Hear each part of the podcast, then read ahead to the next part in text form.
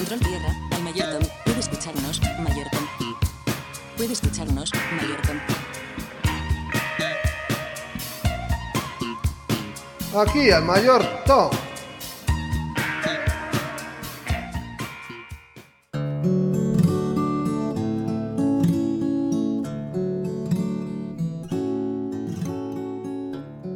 En 1965, en las listas de correos de corazones solitarios de algunos lugares de Estados Unidos, comenzaron a aparecer mensajes de mujeres que querían relaciones serias, con hombres igualmente serios, con motivos puramente sentimentales. Las mujeres respondían rápidamente y en la mayoría de los casos comenzaban una relación epistolar que duraba meses, si no es que años. Las mujeres escribían cartas de amor que mostraban al mismo tiempo debilidad y pasión, y poco a poco iban pasando de puramente románticas a pasionales, con algunos toques sexuales que revelaban al mismo tiempo confianza en el hombre solitario a los que iban dirigidas y un abandono que demostraba que realmente estaban enamoradas. Hasta ahí todo era relativamente normal. Las cartas comenzaban a subir de color, pero nunca llegaban a ser vulgares, y los hombres solitarios estaban realmente entusiasmados al encontrar por fin alguien que pensara en ellos y los hiciera sentir importantes y que por fin habían encontrado a su alma gemela.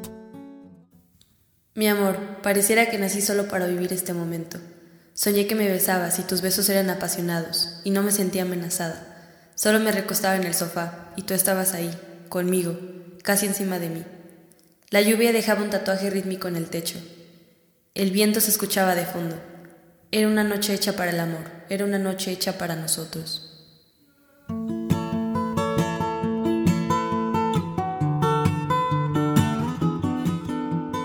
Algunos patrones iban emergiendo. En la mayoría de los casos, las mujeres parecían venir de hogares destrozados y al parecer huían de padres violentos, de la pobreza y en algunos casos de adicciones al alcohol y o a las drogas. De hecho, las primeras cartas eran más una súplica de ayuda y de orientación que una petición romántica. Finalmente, a mediados de los 80, casi 20 años después de las primeras cartas, se hizo un descubrimiento impactante, tan impactante que los medios de comunicación más importantes de Estados Unidos le dieron seguimiento por meses y las repercusiones llegaron hasta Australia.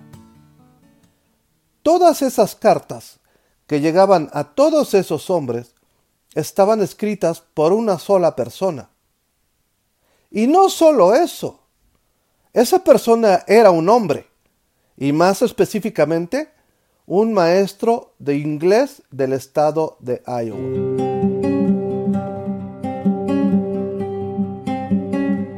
Según las primeras investigaciones, más de 31 hombres en prácticamente todos los estados de los Estados Unidos y en lugares tan lejanos como Australia, habían recibido cartas y establecido una relación epistolar con Donald Lowry, pensando que se trataba de una damisela en peligro y en muchos casos habían enviado dinero y regalos a su musa, o más bien a su ángel, como ellos le llamaban. Dinero y regalos que se estimaba habían llegado a los cuatro y medio millones de dólares.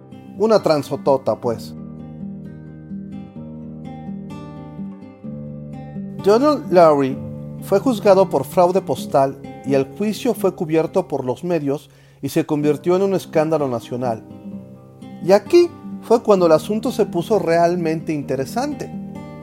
Muchas personas se presentaron al juicio, llegando incluso a dormir afuera del juzgado para apartar su lugar, con el único propósito de defender a Donald Lowry y a lo que comenzó a conocerse como la Iglesia del Amor. ¿Y quiénes eran estas personas que defendían a Lowry? Nada más y nada menos que los mismos hombres que habían sido engañados por Lowry, haciéndoles creer que habían encontrado el amor de su vida. Así es, queridos escuchas, las víctimas se presentaban a defender al estafador.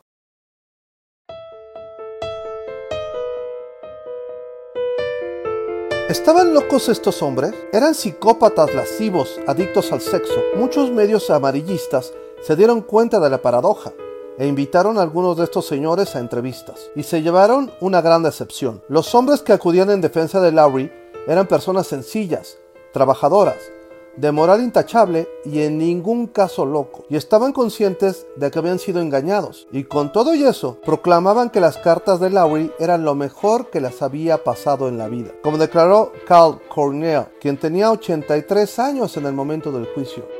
Vida me ha enganchado fácilmente. La verdad no me importan si las cartas eran reales.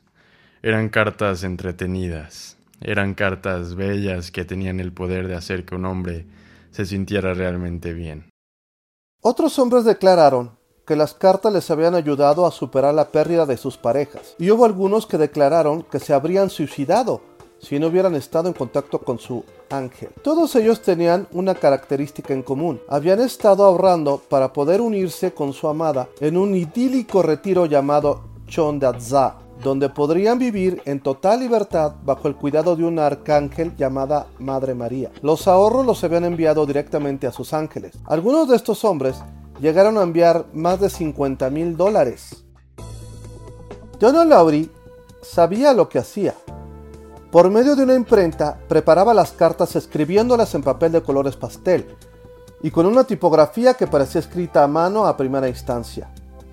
Como maestro de inglés, estaba familiarizado con la novela Horizontes Perdidos, de James Hilton, y de ahí se le ocurrió tomar el concepto del paraíso ficticio Shangri-La, renombrándolo como Shondaza, insertando en él la visión de bellas ninfas angelicales paseando semidesnudas, sin amenazas. No necesitaba más. El resto de la historia lo llenaban sus propias víctimas. Te preguntas, querido escucha, ¿cómo estos hombres pudieron ser engañados por tanto tiempo con una versión antigua de Tinder? Para mí la respuesta es muy sencilla, porque querían ser engañados, querían motivos para vivir, querían ser necesitados.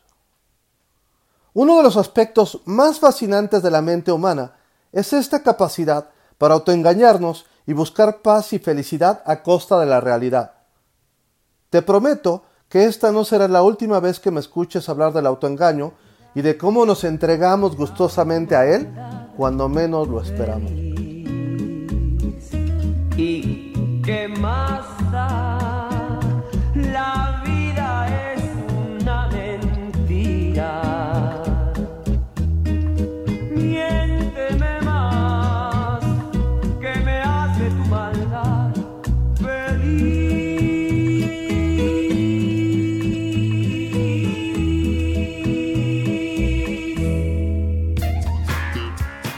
mayor Tom lo ayuda Alberto Gaona, Twitter e Instagram arroba Alberto Gaona, todo junto.